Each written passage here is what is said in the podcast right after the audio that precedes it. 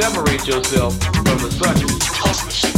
And it ain't about what you say, because nine out of ten times whoever you talking to, they didn't heard it from a sucker. Because suckers, all they do is go around hot nosing, you know, beaning on what me and you talking about, and they steal our lying.